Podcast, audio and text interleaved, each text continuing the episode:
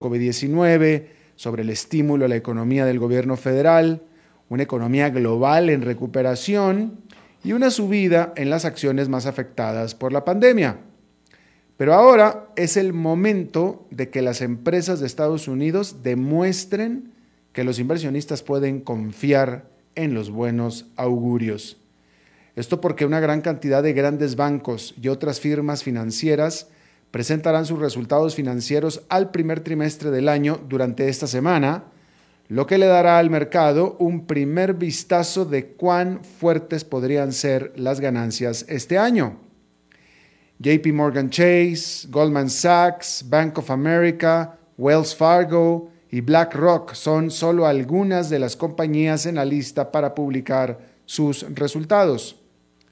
Según los datos de, Facts, de FactSet Research, las ganancias generales de las 500 empresas del SP500 deberían aumentar un 24,5% en el trimestre respecto del año anterior y se espera que las ganancias del sector financiero aumenten casi un 80% desde el primer trimestre del 2020.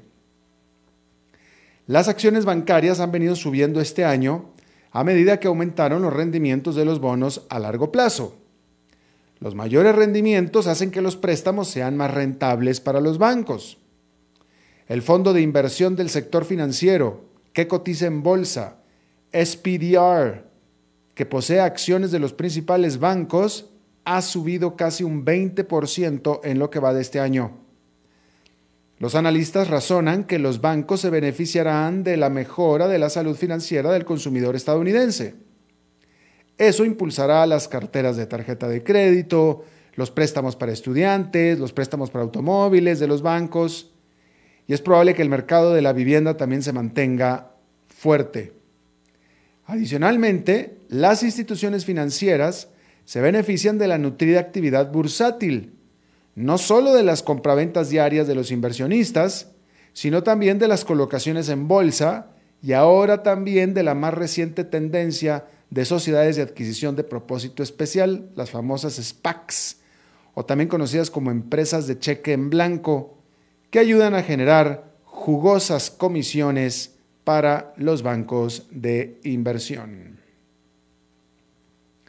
Bueno, pero hablando de toda esta eh, eh, actividad bursátil, hay que preguntar dónde está, dónde quedó, qué fue de la marabunta de inversionistas aficionados. Porque después de un estrenduoso comienzo de año, Wall Street esperaba que los inversionistas aficionados fueran a inyectar en el mercado de valores alguna parte al menos de sus cheques de estímulo de 1.400 dólares recibidos, impulsando entonces con ello populares nombres como Tesla y Apple. Pero hasta ahora eso no parece estar sucediendo. Los inversionistas minoristas, que ayudaron a impulsar la locura de GameStop, esta vez no se han apresurado a comprar sus nombres tecnológicos favoritos, acciones memes u opciones de compra a corto plazo con la ferocidad que exhibieron a fines de enero y principios de febrero. No. Las compras netas diarias de acciones estadounidenses por parte de inversionistas minoristas cayeron a fines de marzo, justo cuando los cheques de estímulo llegaban a las cuentas bancarias, según muestran los datos de Vanda Research. Esta sería una de las principales razones por las que el indicador VIX, VIX, VIX, que mide la volatilidad del mercado de valores de Estados Unidos, cayó recientemente a su nivel más bajo desde febrero del 2020. Pero, ¿qué hizo que estos comerciantes quitaran el pie del pedal? Bueno, pues a medida de que los temores inflacionarios comenzaron a diseminarse entre los mercados, las acciones que habían mostrado mucho impulso, beneficiando a la masa minorista, comenzaron a cambiar de rumbo. Por ejemplo, Apple cayó 8% en febrero, mientras que Tesla perdió más del 15% en febrero y marzo. Pero no se espera que los aficionados minoristas permanezcan al margen indefinidamente, y más bien pareciera que estos inversionistas están buscando su próxima obsesión. De hecho, Recientemente ha habido una significativa inversión en grandes fondos cotizados en bolsa en lugar de acciones individuales, que son la especialidad de estos day traders, lo que indica que están más bien en un patrón de espera. Si el sector de Big Tech comienza a recuperarse sostenidamente, el cálculo podría cambiar y los temores de febrero podrían dejarse de lado, al menos por algún tiempo. Las cinco de las grandes acciones, o mejor dicho, las acciones de las cinco grandes, Facebook, Apple, Amazon, Netflix, Google y más Microsoft también, representan aproximadamente el 28% de la cartera del minorista promedio. Y esta potencial recuperación podría suceder en poco tiempo. Apple, Amazon y Microsoft ya han ganado un 9% durante abril, mientras que Alphabet, que es la matriz de Google, ha sumado más de 10%. Con la próxima temporada de ganancias, los buenos resultados podrían ayudar a que estas acciones suban alentando a la masa minorista a volver al combate. Pero también siguen expuestos a preocupaciones sobre precios al consumidor más altos una vez que despegue la recuperación económica, lo que perjudica a las acciones de rápido crecimiento. La recuperación económica es lo que perjudica a las acciones de rápido crecimiento y lo que alimenta los temores de inflación. Bueno, Alibaba está tratando de mirar más adelante de las acusaciones de comportamiento monopólico después de que durante el fin de semana los reguladores chinos golpearon al gigante de compras en línea con una multa récord. Pero eso no significa que la represión contra la industria tecnológica en China haya terminado.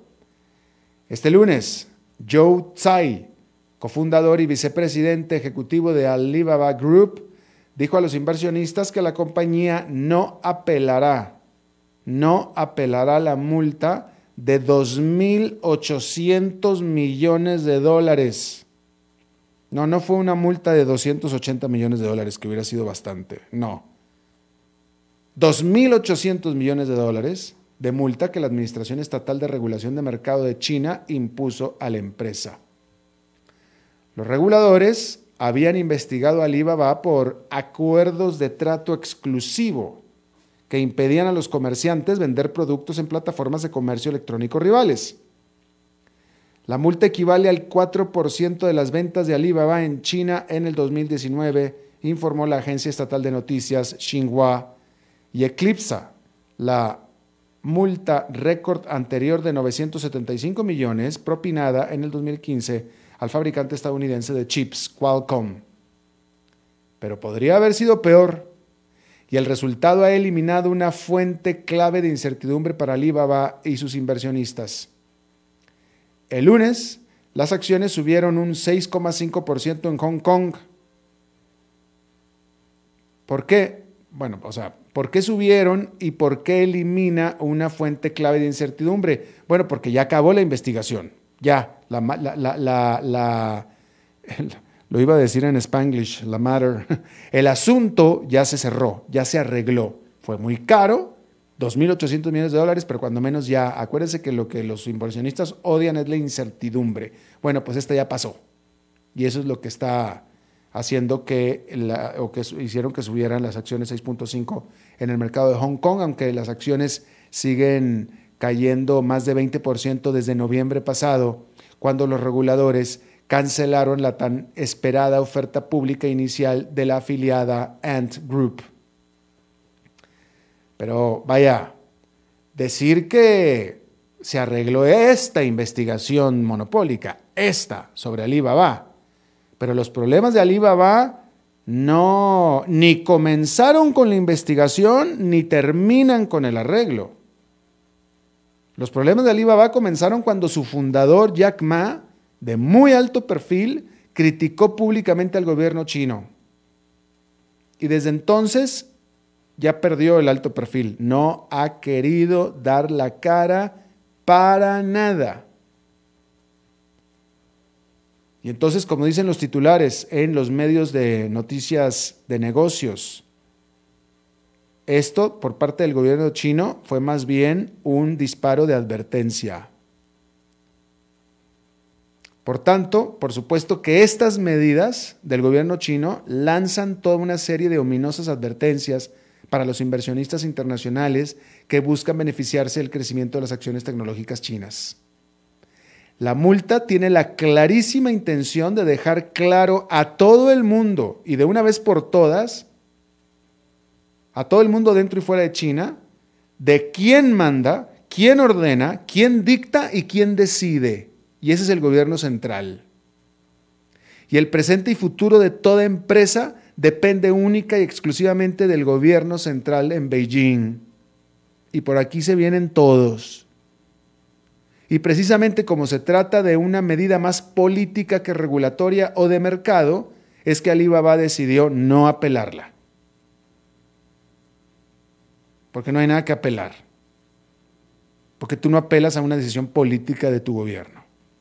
Así que ya todo mundo está advertido. Y si usted quiere invertir en acciones de empresas chinas, sobre todo de tecnología, pues adelante. Ahí nos platica cómo le va. Bueno, las acciones, usted se acuerda de los jeans Levi's o Levi's, ¿verdad? Pues las acciones de Levi Strauss están aumentando a medida que la gente se prepara para volver a ponerse sus jeans. Los títulos de la compañía que salieron al mercado recién en el 2019 están en su punto más alto después de que la semana pasada la empresa presentó su reporte de resultados.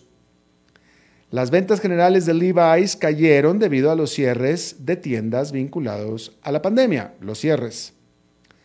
Pero la compañía dijo que sus ventas digitales se dispararon más del 40% y ahora representan más de una cuarta parte de los ingresos generales de Levi's. El presidente ejecutivo de Levi Strauss dijo a los analistas que un resurgimiento de la mezclilla está impulsando toda la industria de ropa informal. Ayuda que para muchos se espera que la ropa de trabajo sea relativamente informal, incluso después de que la gente regrese a la oficina. Las acciones de Levi's se han recuperado un 28% este año, su rival, Cantur Brands, propietario de Wrangler y de Lee, han aumentado más de 40% por la misma situación. Bueno, estos últimos días hemos estado bastante hablando de esto. Después de meses de campaña, los trabajadores de una instalación de Amazon en el estado de Alabama no lograron llegar a la mayoría necesaria en una votación para sindicalizarse. Si hubieran tenido éxito, el suyo habría sido el primer sindicato en una instalación de Amazon en Estados Unidos. Sin embargo, la derrota es un duro golpe para el debilitado movimiento sindical en Estados Unidos. Apenas el 10% del total de los trabajadores de Estados Unidos pertenecen a un sindicato, frente al 20% que existía en 1983. Amazon, por supuesto, que se debe sentir bastante aliviado de que haya fracasado otro esfuerzo para organizar a sus trabajadores estadounidenses. Sin embargo, la batalla aún no ha terminado. El sindicato de minoristas, mayoristas y grandes tiendas que ayudó a organizar esta última campaña, alega que Amazon violó la ley laboral al intimidar y engañar a los empleados tiene la intención de presentar una queja ante la Junta Nacional de Relaciones Laborales que regula las prácticas laborales. Y los esfuerzos de organización están en marcha en los centros de distribución de Amazon en Iowa y Chicago. Un empleado de Amazon a favor del sindicato en Alabama dijo, esto es solo una chispa que ha provocado un incendio en los Estados Unidos, refiriéndose al esfuerzo de ellos. Pero la realidad de las cosas es que pues los empleados eligieron y eligieron libremente. Y tuvo que haber sido libremente porque si hubiera ganado el sindicato y estuvieran sindicalizados Y pues, ¿qué es lo peor que la empresa les pudo haber pasado? Despedirlos. Pues si ya son tan sindicalizados, no hubiera sido posible. Entonces, claramente no hay por dónde, no hay cómo. Ah, en una campaña de relaciones públicas, sí, pero también la hizo el sindicato. Una campaña de relaciones públicas de por qué es bueno afiliarse al sindicato y la empresa probablemente hizo una de por qué es malo afiliarse al sindicato. El punto es que los empleados mayoritariamente escogieron no. Y los empleados no son ningunos tontos. No son ningunos tontos. Simplemente determinaron lo que seguramente era verdad en su caso, que muy probablemente sea verdad en todos los casos. Y es que la proporción de sus salarios que tienen que estarle pagando al sindicato no vale la pena para los beneficios que les va a dar el sindicato y que muchos de esos beneficios que les va a dar el sindicato va a venir a costo de, y también a costa de, la propia empresa para la que están trabajando. Porque entre más cara sea la plantilla laboral, por beneficios, por este, conquistas pues, sindicales, etcétera, pues más menos competitiva es la empresa, punto, se acabó, así es, es que eso así es, eso así es. Y los empleados de Amazon así lo entendieron. Así lo entendieron. Y bueno, eligieron que no. Mejor me quedo con mi salario íntegro. Y listo. Bien. Hablando de... Vamos a hablar un poco de lo que está pasando en otras partes aunque sin embargo nos quedamos en Estados Unidos, porque los abogados de Halkbank, que es un banco estatal de Turquía, están intentando este lunes convencer a un tribunal de Nueva York que para que desestime los cargos presentados en su contra por fiscales estadounidenses. Se les acusa a Halkbank de eludir las sanciones estadounidenses contra Irán al canalizar los ingresos de las ventas de petróleo y gas iraníes a través del sistema bancario estadounidense, entre otros delitos. Halkbank, durante mucho tiempo, ha argumentado que no puede ser enjuiciada en Estados Unidos, porque pues somos una empresa turca, con un problema en Irán. ¿Por qué me vas a enjuiciar en Estados Unidos? Pues dirán misa, pero el precedente sugiere justamente lo contrario. En un juicio anterior, uno de los ejecutivos del banco fue declarado culpable de delitos similares y condenado a 32 meses de prisión. Suponiendo que la Corte permita que el caso proceda, el banco puede enfrentar una multa de miles de millones de dólares.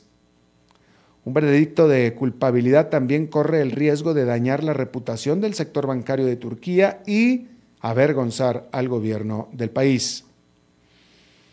Los fiscales estadounidenses han acusado ya a varios exfuncionarios del gabinete turco de respaldar el fraudulento plan, a veces a cambio de millones de dólares en sobornos.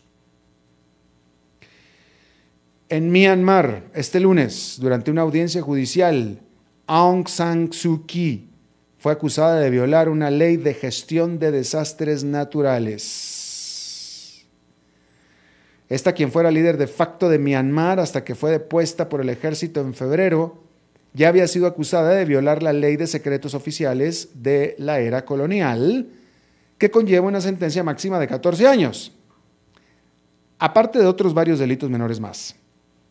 Suki no ha aparecido en público desde que fue detenida el primero de febrero. En su última audiencia, a la que la señora Suki asistió virtualmente, su abogado dijo que se veía saludable, pero que no estaba claro si estaba ella al tanto de los hechos ocurridos desde el golpe de Estado. Las masivas huelgas organizadas en oposición al ejército paralizaron la economía y paralizaron muchas instituciones gubernamentales. Pero incluso si los birmanos quisieran ir a trabajar, muchos tienen demasiado miedo de hacerlo. Para someter a los disidentes, el ejército birmano los está aterrorizando. Hasta ahora ha matado a más de 700 personas a veces al azar. Solamente este sábado, unos 80 fueron masacrados en una protesta, en la protesta de ese día.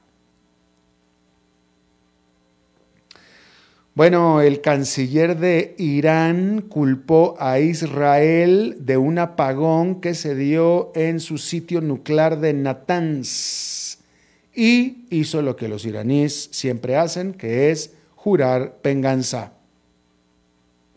Algunos medios de comunicación en Israel sugirieron que un ciberataque, israelí fue el responsable Mientras tanto, el New York Times citó a oficiales de inteligencia diciendo que se detonaron explosivos en ese ataque. Y por supuesto que no se trata del, del primer tipo de incidente en ese sitio nuclear. Apenas en julio pasado, oficiales desdeñaron una explosión que hubo ahí en ese sitio como simplemente un incendio. Mientras que en el 2010, un gusano computacional conocido como Stuxnet, Stuxnet, que se cree, se asume que fue creado por Estados Unidos y por Israel, hizo que las centrífugas con las que se enriquece el uranio en ese laboratorio empezaran a centrifugar fuera de control. Pues literalmente eso fue lo que pasó. Pero bien, este apagón del domingo se dio justamente al día siguiente de que en una ceremonia, este, pues en una ceremonia, de manera ceremonial, fueron encendidas nuevamente. Y al día siguiente fue cuando se dio este apagón que una de dos, o fue efectivamente un ciberataque israelí, que muy probablemente así pudo haber sido, o pues definitivamente los iraníes pues tienen la, pues imagínense, un sitio nuclear que se quedó sin luz, pues ¿de qué estamos hablando? Pero bueno, ahí lo, ahí lo ve usted, ahí lo tiene usted. El canciller de Estados Unidos, o mejor dicho, el secretario de Estado, Anthony Blinken, advirtió a Rusia que habrá consecuencias si es que actúa de manera agresiva contra Ucrania. Esto luego de que durante toda la semana pasada fuerzas rusas se han estado amasando en la frontera binacional, mientras que separatistas respaldados por Rusia, se han estado peleando, han estado teniendo enfrentamientos con el ejército ucraniano. Pero no fue lo único que dijo Blinken. Blinken también dijo y advirtió a China que estaría haciendo un error, una equivocación muy seria si fuera a hacer alguna acción en contra de Taiwán. Y también dijo aparte que China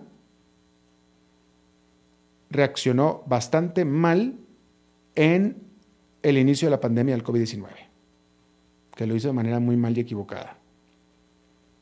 Bueno, China y también Estados Unidos, ¿verdad? Definitivamente. Bien. Hay que decir que... Ah, bueno, hay que decir que eh, el líder del Centro de Control de Enfermedades de China justamente también eh, pues expresó, dijo que había errores sobre la eficacia de su vacuna Sinovac y que estaba considerando el mezclar vacunas para tratar de mejorar la protección que éstas proveen. Después se desdijo de lo que dijo. De estos, de estos comentarios originales se desdijo. Y se asume ampliamente que fue censurado, porque en China estos temas son tabú, ¿verdad? Y bueno, pues ahí lo tiene usted. Eh, y es que resulta que esta vacuna Sinovac, que ha estado siendo probada sobre todo en Brasil, que ya está en su fase 3, y que fueron justamente apenas publicados y que no han sido revisados por otros científicos, porque esto no se confirma hasta que sea revisado por estos científicos y le den visto bueno. Simplemente se, liberaron los resultados. Bueno, pues estos resultados, sin haber sido revisados, dicen que esta vacuna tiene una efectividad del 50.7, o sea, pues muy poca. Y bueno, pues ahí lo tiene usted. El viernes estuvimos hablando de esto en la entrevista. Guillermo Lazo ganó la elección presidencial en Ecuador luego de la segunda vuelta este domingo. Con prácticamente ya todos los votos contados, este ex banquero de corte conservador ganó el 52,5% de la votación, derrotando a Andrés Arauz, este economista de izquierda, protegido, puesto, apadrinado por Rafael Correa. Lazo, que es como la tercera vez que corre por la presidencia, sino es que la cuarta, tomará posesión en mayo y por supuesto que le están dejando una economía que ya venía mal incluso antes de la pandemia del COVID-19, la cual como pandemia también ha sido bastante mal tratada en Ecuador. Pero esto definitivamente fue una sorpresa para no bienvenida para Rafael Correa, que se asumía ultra popular en Ecuador, desde Bélgica, porque tiene una orden de aprehensión si pisa su país. Bien, decir que allá en Nueva York esta fue una jornada ligeramente negativa, con el índice industrial Dow Jones perdiendo 0,16%, el Nasdaq Composite cayendo 0,36%, el Standard Poor's 500 marginalmente en el territorio negativo por 0,02%. Vamos a hacer una pausa y regresamos con nuestra entrevista de hoy. A las 5 con Alberto Padilla por CRC 89.1 Radio. Dijo Salvador Dalí. Un gran vino requiere un loco para hacerlo crecer, un hombre sabio para velar por él, un poeta lúcido para elaborarlo y un amante que lo entienda. Bodegas y viñedos La Iride. Vinos argentinos de la región de Mendoza. Colecciongourmet.com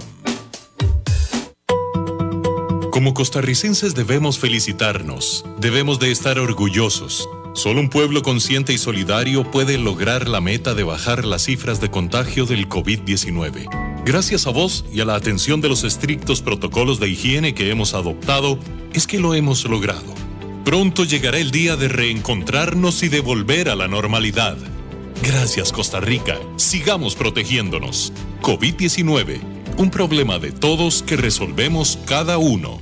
Un mensaje de la Cámara Nacional de Radiodifusión, Canara. ¿Conoces todo lo que ofrece la División Forestal del Grupo VIO?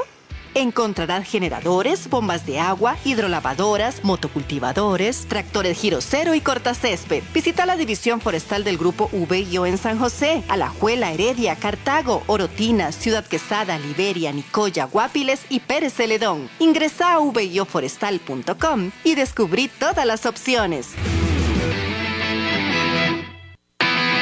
¿Sabías que la división forestal del grupo VIO ofrece gran variedad de accesorios y repuestos? Cuentan con una línea de accesorios y consumibles, cadenas, espadas, afiladores, limas, nylon, cuchillas y lubricantes, entre otros. Comproba el respaldo garantizado para todos los modelos de equipos disponibles en Costa Rica. El grupo VIO es la primera empresa del segmento forestal en tener venta en línea de equipos y accesorios con entrega a domicilio. Ingresa a vioforestal.com y descubrí todo todas las opciones.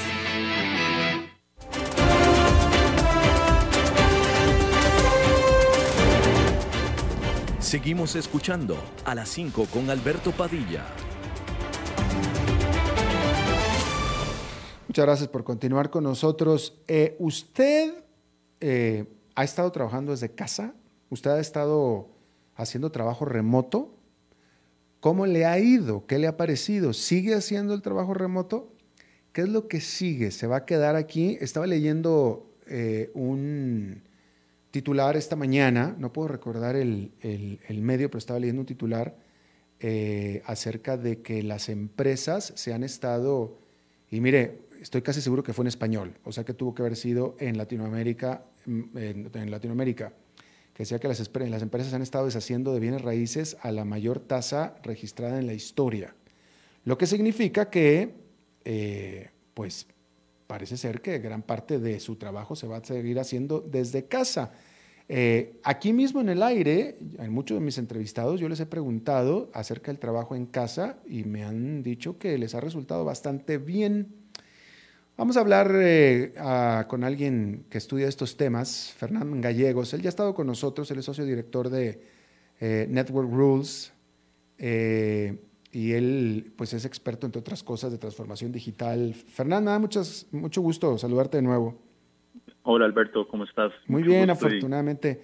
A ver, vamos a empezar esto con una nota un poco más personal, porque yo la semana pasada este, estuve en un, en un eh, eh, webinar, estuve en un webinar que estaba dando The Economist, la revista The Economist, eh, desde Londres. Y obviamente pues estábamos conectados gente de todo el mundo, ¿no? Y, estaba ahí uno de los economistas principales, The Economist, este, uno de los medios de, economía más respetados, de más tiempo y prestigio en el mundo, ¿no? Y cuál fue mi sorpresa, que para mí fue, yo no lo podía creer lo que estaba viendo, pero este economista, joven, tipo joven, pero no se le perdona de todos modos, él estaba transmitiendo y estaba dando el webinar desde su recámara en su casa. ¿Y por qué digo que era su recámara? Porque atrás estaba la cama.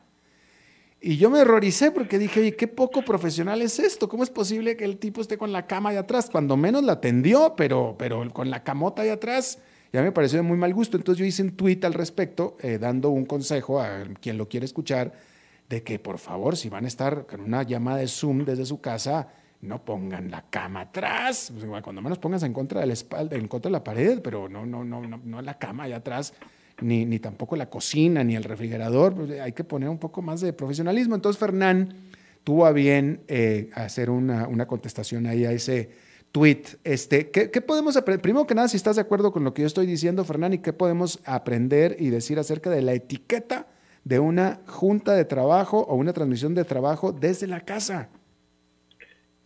Sí, eh, gracias Alberto por la oportunidad. efectivamente, ¿verdad? La, pandemia nos obligó a trabajar eh, de forma remota precipitadamente, ¿verdad? Bajo un modelo de crisis y, eso eh, generó algunos estragos en algunas de las personas que tal vez no estaban preparadas. Este, este ejemplo que vos pusiste en Twitter me llamó la atención porque, bueno, y especialmente para alguien de tan alto nivel, pues obviamente hay un tema de profesionalismo eh, virtual o, remoto que, se tiene que seguir. Pero, pero yo te decía ahí que eh, eh, la realidad es que muchos de las personas, de los colaboradores de las empresas, no, no, estaban listos para estos y viven en una realidad, en un entorno que, que no cumple con algunos estándares y que las organizaciones tienen que preocuparse, especialmente las que quieren promover dentro de su organización un modelo híbrido remoto este, pues alguna, algunos lineamientos, pero reconociendo que va a haber esas limitaciones y no podemos coartar, digamos, este, que esas personas sean visibilizadas, ¿verdad? Ni ridiculizadas, sino más bien ayudarles en eso. Entonces, eh, definitivamente el tema del trabajo remoto no es algo nuevo, tiene más de 30 años de, existir, simplemente la pandemia lo que hizo fue generar un experimento a nivel mundial donde vino a romper algunos mitos eh, y paradigmas tanto a nivel empresarial, ¿verdad? donde los, los empresarios se dieron cuenta de que si es eh, trabajar de forma remota y que tiene muchísimos beneficios financieros.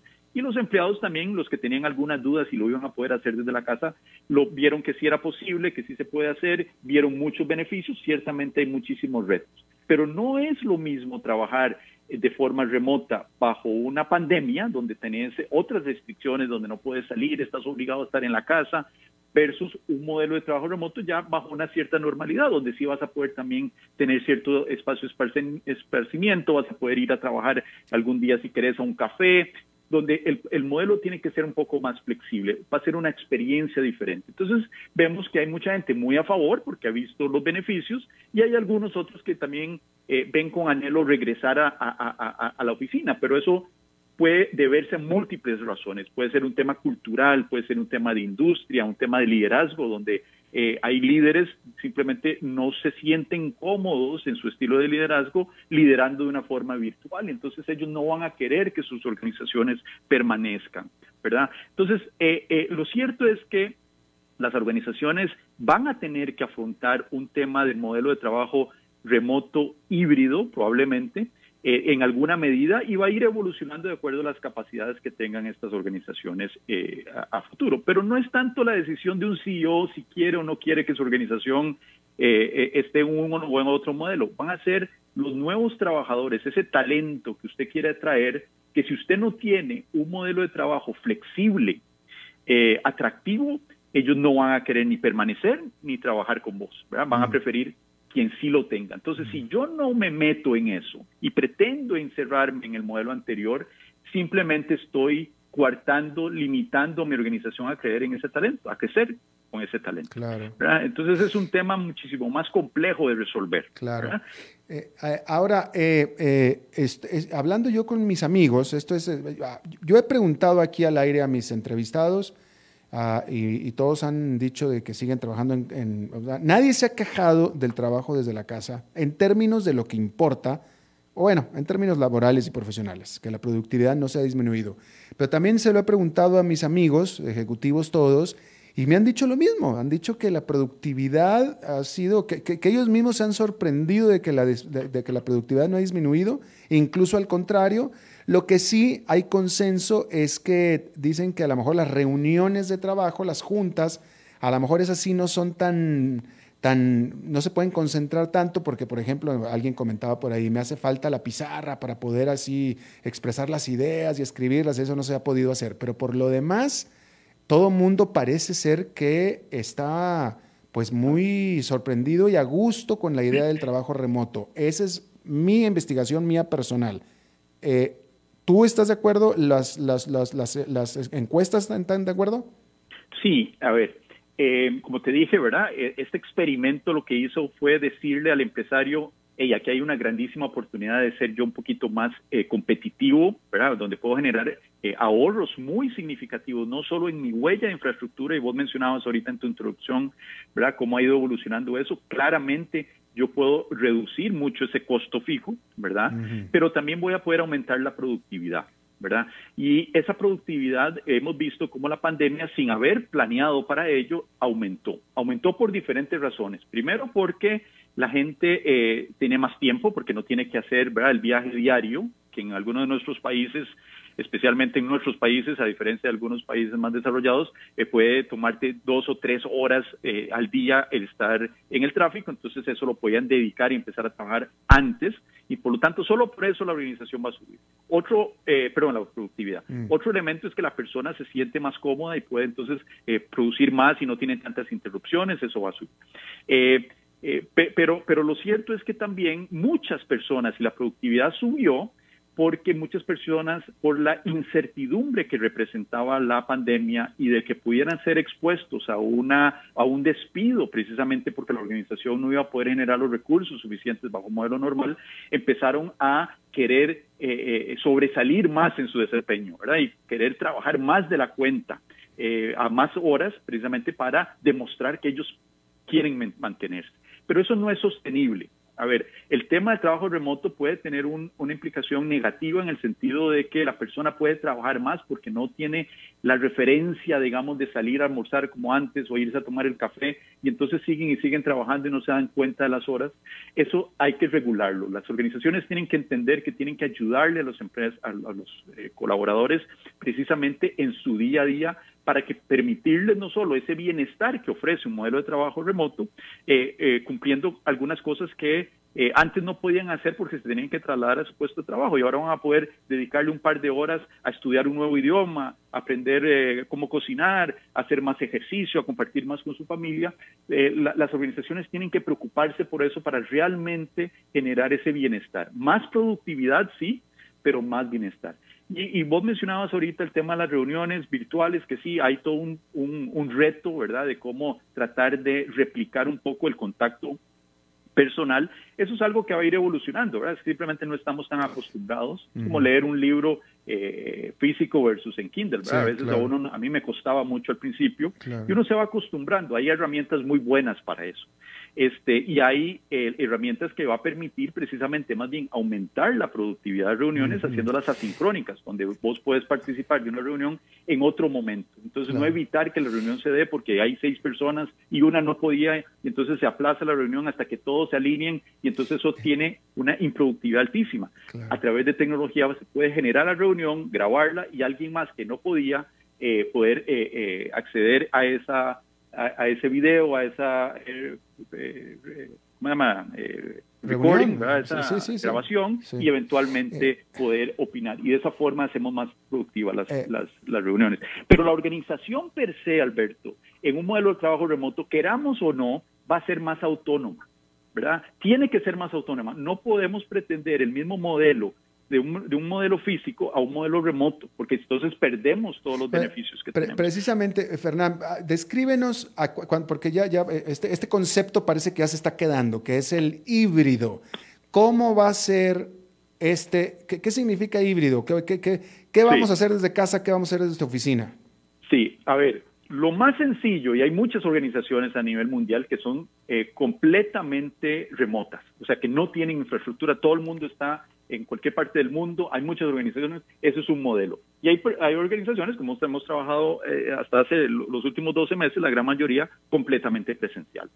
El modelo híbrido lo que dice es que va a haber un poco de ambas cosas. Algunas personas van a estar 100% remotas, algunas personas van a estar 100% presenciales, pero algunas personas van a estar en uno o en otro, donde puede ser que cuatro días a la semana esté remoto, pero un día tenga que ir a la oficina para alguna razón o porque simplemente queremos ese contacto físico y vamos a aprovechar ese día para precisamente hacer más un trabajo de colaboración. Entonces, un modelo híbrido es lo que eh, en teoría es más fácil, es como muy rápidamente las organizaciones dicen, ah, no, esto es lo que hay que hacer, pero es muchísimo más complejo de lograr porque implica que yo tengo que ser igualmente transparente para mis eh, colaboradores que están remotos versus los que están presencial, que el que está remoto no se sienta invisibilizado de lo que está sucediendo en la oficina, que, que, que se ha tomado en cuenta en algunas decisiones, ¿verdad? Algunas reuniones porque si eso sucede, entonces el modelo no va a funcionar. Yo tengo que hacer cambios de fondo, ¿verdad? Cambios en procesos, en tecnología,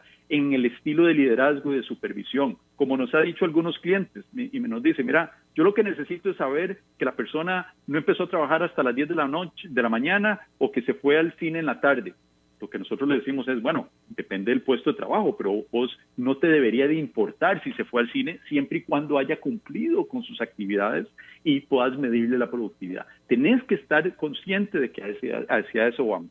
Y ese modelo de flexibilidad es lo que va a hacer que una organización sea por mucho más productiva hacia el futuro y muchísimo más atractiva. Pero tenés que preocuparte por eh, el bienestar de la persona en el puesto de trabajo. La, salud ocupacional tiene que estar sentado en una silla correcta, con, con suficiente iluminación, con una mesa apropiada, con todos los elementos, que es precisamente lo que Newark, la empresa que yo dirijo, nos enfocamos y ayudamos a, las organizaciones dándoles ese servicio eh, bajo demanda de esos puestos de trabajo, esos muebles que se requiere para que sus colaboradores estén cómodos y eh, productivos. Porque puede haber un, no solo un tema de, la, de, riesgo laboral, legal, ¿verdad? de personas que eh, dicen, bueno, es que a mí no me asesoraron y yo me compré esta silla, pero yo no sabía si era la correcta o no, y, entonces empiezan a subir, no solo demandas, puede subir todo un tema de incapacidad, como hemos visto, mm. la misma caja lo dijo hace poco, que aumentó mucho las incapacidades por problemas de cuellos y de espalda, precisamente porque no existen las condiciones.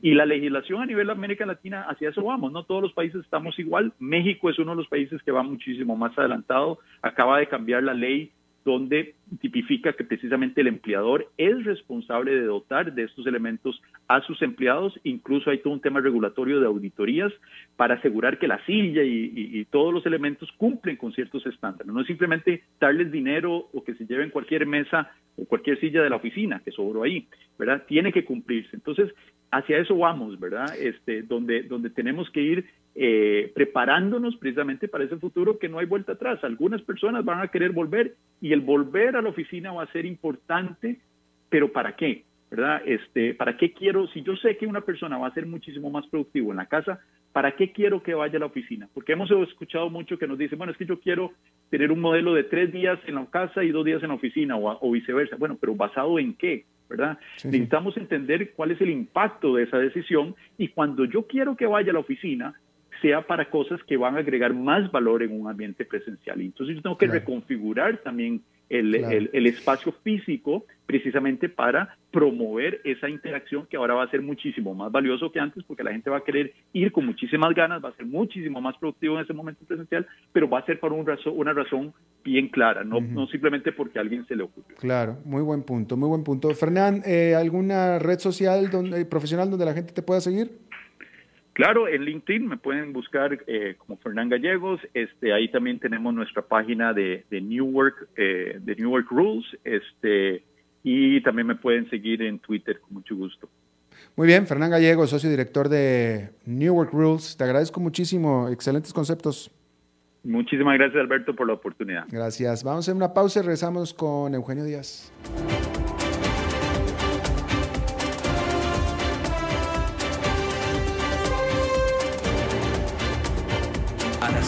Con Alberto Padilla por CRC 89.1 Radio.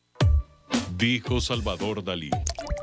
Un gran vino requiere un loco para hacerlo crecer, un hombre sabio para velar por él, un poeta lúcido para elaborarlo y un amante que lo entienda.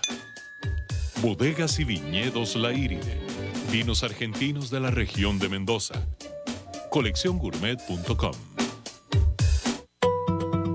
como costarricenses debemos felicitarnos, debemos de estar orgullosos. Solo un pueblo consciente y solidario puede lograr la meta de bajar las cifras de contagio del COVID-19. Gracias a vos y a la atención de los estrictos protocolos de higiene que hemos adoptado, es que lo hemos logrado. Pronto llegará el día de reencontrarnos y de volver a la normalidad. Gracias Costa Rica, sigamos protegiéndonos. COVID-19, un problema de todos que resolvemos cada uno. Un mensaje de la Cámara Nacional de Radiodifusión, Canara. ¿Conoces todo lo que ofrece la División Forestal del Grupo VIO? Encontrarás generadores, bombas de agua, hidrolavadoras, motocultivadores, tractores giro cero y cortacésped. Visita la división forestal del grupo VIO en San José, Alajuela, Heredia, Cartago, Orotina, Ciudad Quesada, Liberia, Nicoya, Guapiles y Pérez Celedón. Ingresa a vioforestal.com y descubrí todas las opciones.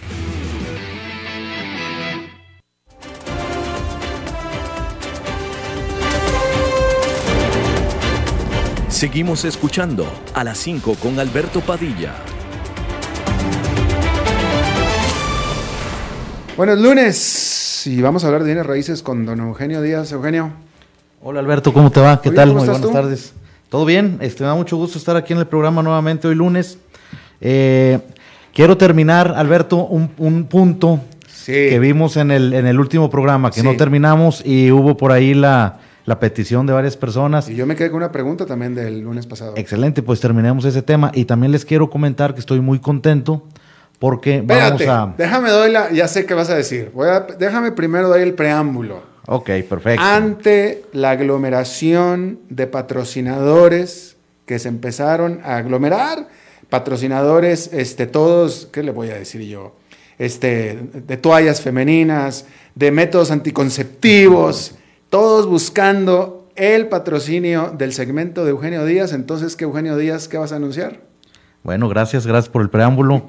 Eh, tendremos un programa aquí en esta misma estación, CRC Radio 89.1, los sábados a la una de la tarde, eh, hablando del sector inmobiliario. El programa se llamará Club Inmobiliario y estaremos a partir del próximo sábado con ustedes. Entonces, eh, déjame corrijo, ¿es a la una o a las 11.55 a las 12? Es a la una, de, de, una a, a, dos de la tarde. De una a dos. Así es. Club Inmobiliario, con Eugenio Díaz. Sí, señor, estaremos con, con, todos ustedes y ojalá les guste, muchos temas muy actuales, todos referentes al, al, medio inmobiliario, pero no nada más de casa, sino de todo en general eh, a nivel país y a nivel mundial. A partir de este sábado.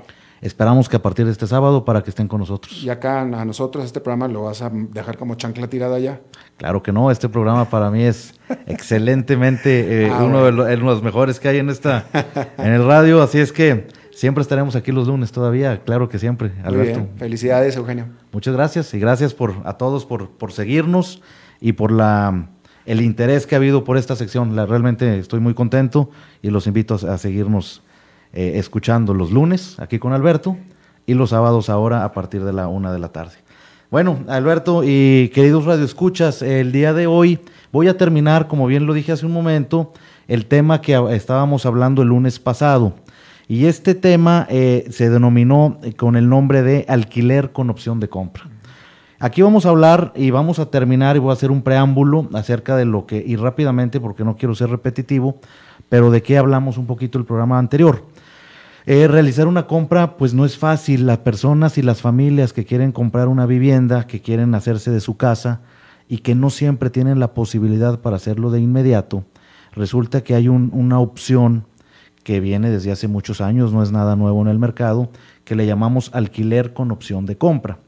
¿Y esto qué quiere decir? Es una negociación que llega la persona que quiere comprar con el actual dueño de la vivienda, en donde se ponen de acuerdo en estarle alquilando por un periodo de tiempo, que puede ser meses o puede ser años, normalmente se acostumbra llevar un contrato de uno a tres años, y al final de ese periodo de tiempo se lleve una compra de la casa que están ya habitando. Con esto se logra eh, un ganar-ganar para ambas partes. ¿Por qué? Porque la persona que actualmente no puede comprar la casa, ok, la va a estar alquilando durante un tiempo. ¿Y por qué no puede comprar la casa ahora? Tal vez no califica para un crédito hipotecario, pero viene un aumento de sueldo en los próximos meses donde ya va a calificar. O tal vez eh, esta persona está terminando de pagar algunas tarjetas de crédito, algún carro, algunas otras deudas, y sabe que lo termina de pagar en seis meses, en un año, un año y medio, y entonces se vuelve a liberar, por decir esa palabra, eh, eh, para ser sujeto de crédito de un monto más alto, y entonces ya puede acceder a su vivienda. Entonces, para esas personas que se encuentren en, en un, una situación similar a la que acabo de comentar, les puede funcionar muy bien este alquiler con opción de compra. Bueno, el eventual comprador se pone de acuerdo con el dueño de la casa, como ya lo dije, alquila y luego le va a comprar. ¿Qué puntos importantes, y aquí nos quedamos en el programa anterior, qué puntos importantes debemos de considerar para esta negociación y que sea de veras de un ganar-ganar para ambas partes? Eh, yo traigo seis puntos el día de hoy que se los quiero comentar. El primero, eh, el plazo del alquiler. Lo voy a alquilar durante un año, dos años, tres años. Es algo que tiene que negociar usted con el actual propietario. Punto número dos, el periodo del tiempo. Es decir, una vez que haya terminado ese plazo de alquiler, ¿qué periodo de tiempo tengo yo para comprar la casa? Tengo unas semanas, tengo dos meses, tengo tres meses. ¿En cuánto tiempo yo debo efectivamente de pagar ya el precio de la casa para que ahora sea mía? Punto número tres, ¿cuánto voy a pagar de alquiler mensual?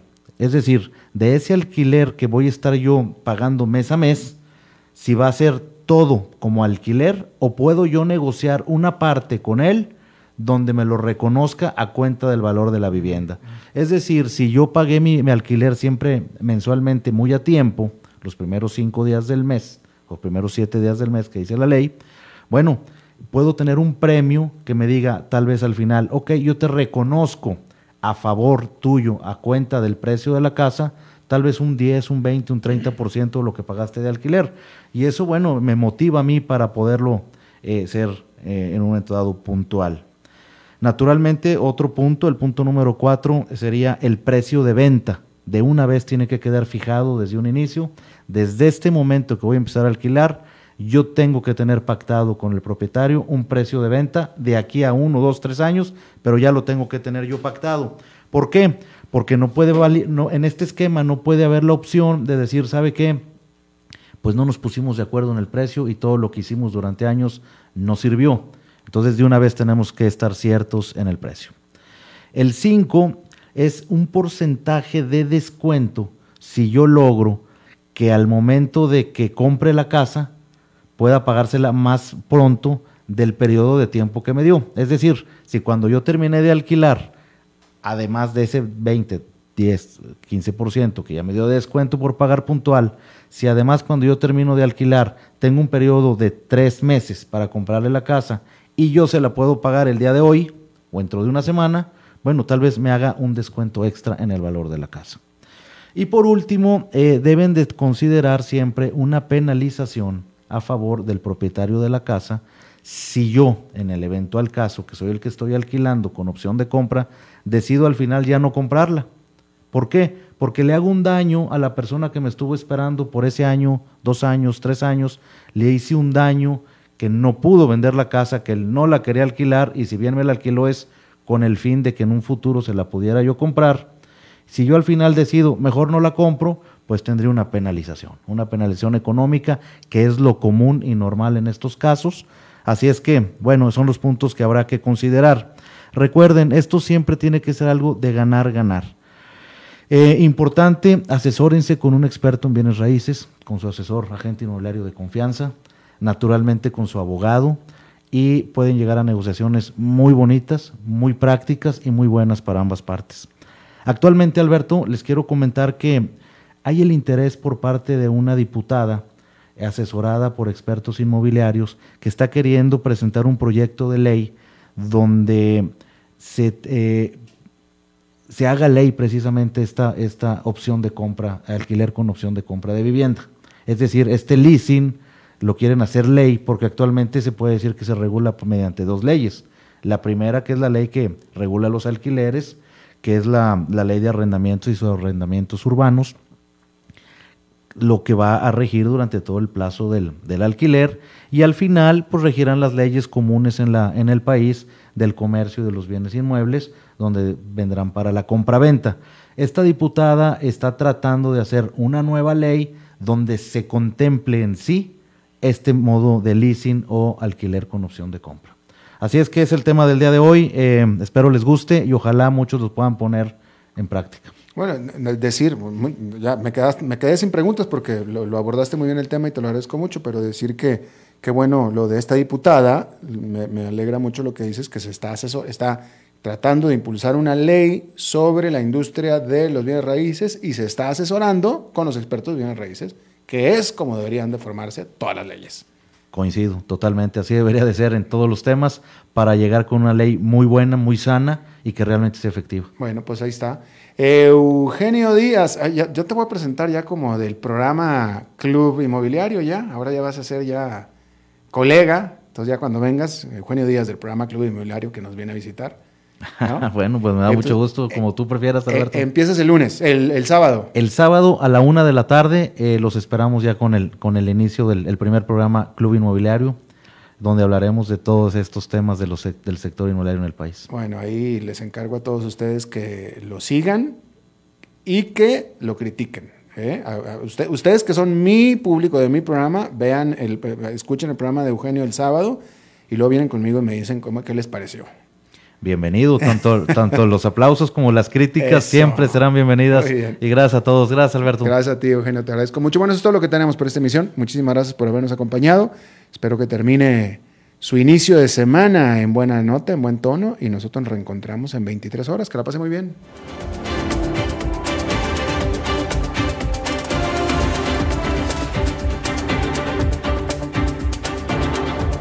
Concluye a las 5 con Alberto Padilla. Un programa diseñado con el objetivo de llevarte diariamente un tema de actualidad, acompañado siempre de reconocidos editorialistas, de lunes a viernes a las 5 de la tarde por CRC 89.1 Radio, a las 5 con Alberto Padilla.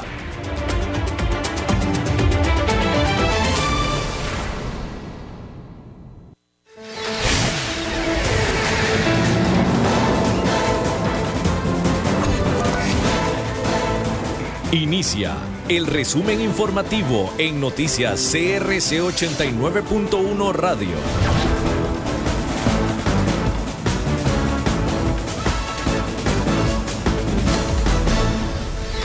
Hola, ¿qué tal? Son las 17 horas con 57 minutos y estos son nuestros titulares. En menos de 15 días se duplicó el número de hospitalizados por COVID-19. Fuerza Pública reforzará la vigilancia en comercios y carreteras ante el aumento de casos por coronavirus. Piden que el diputado Gustavo Viales renuncie a la Comisión de Seguridad y Narcotráfico. En el mundo, Europa supera el millón de muertes por COVID-19. Y en los deportes, la CONCACAF rechazó la solicitud de Alajuelense de mover la fecha del partido ante el Atlanta United.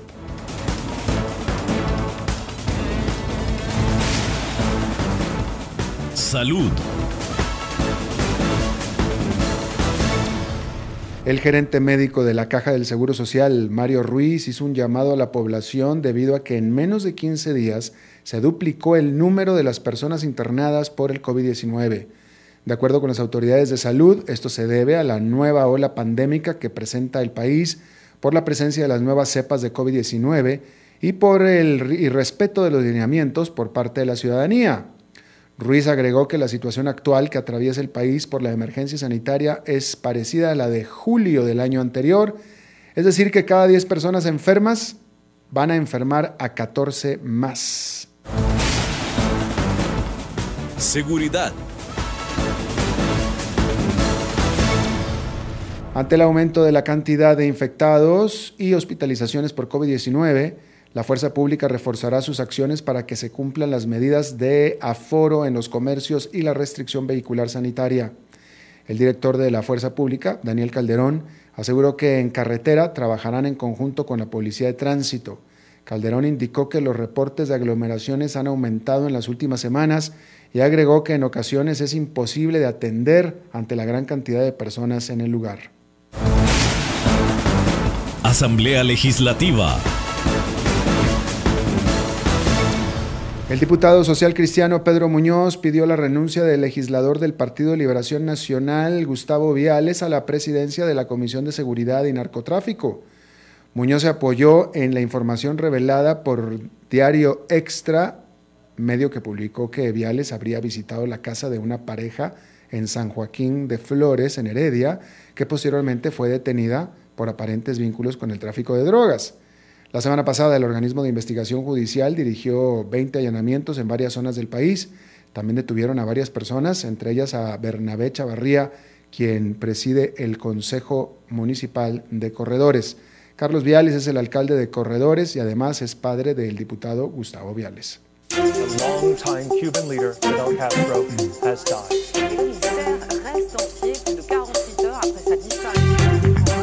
Internacionales. Europa superó el millón de fallecimientos por COVID-19 según el conteo realizado por la agencia AFP basado en los balances suministrados por las autoridades de salud. Los 52 países y territorios de la región superan en decesos a Sudamérica, Estados Unidos y Canadá, Asia, Medio Oriente, África y Oceanía. Europa superó el umbral del medio millón de muertos el 17 de diciembre del 2020, 11 meses después del anuncio de la primera muerte en China en enero de ese año. Otro medio millón de personas murieron en menos de cuatro meses. No obstante, la tasa de mortandad se ha estabilizado a partir de fines de enero pasado. La pasión de los deportes en noticias CRC 89.1 Radio. La CONCACAF rechazó la solicitud del alajuelense de cambiar la fecha del partido de vuelta contra el Atlanta United pactado para mañana. La noticia fue confirmada esta tarde por el presidente del cuadro rojinegro, Fernando Campo. Alajuelense hizo la petición debido a que seis de sus jugadores aún no cumplen con los 14 días de cuarentena que pide Estados Unidos para ingresar a su territorio posterior a que una persona visitó Europa. Brian Rees, Leonel Moreira, Joan Venegas, Barlon Sequeira, Ian Smith, Marcel Hernández y Alex López no estarán entonces en el partido de mañana en el encuentro desde Atlanta. Está usted informado a las 18 horas con dos minutos. Muchas gracias por habernos acompañado. Lo saluda Alberto Padilla. Que tenga buenas tardes.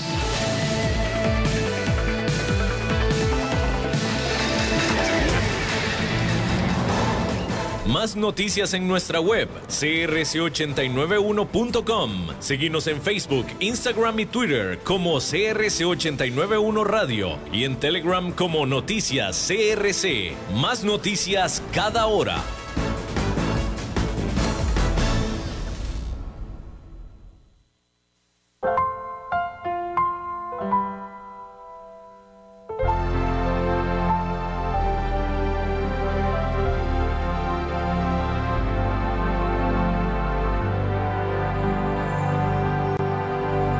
Padre nuestro, tú que estás en el cielo, santificado sea tu nombre, Señor.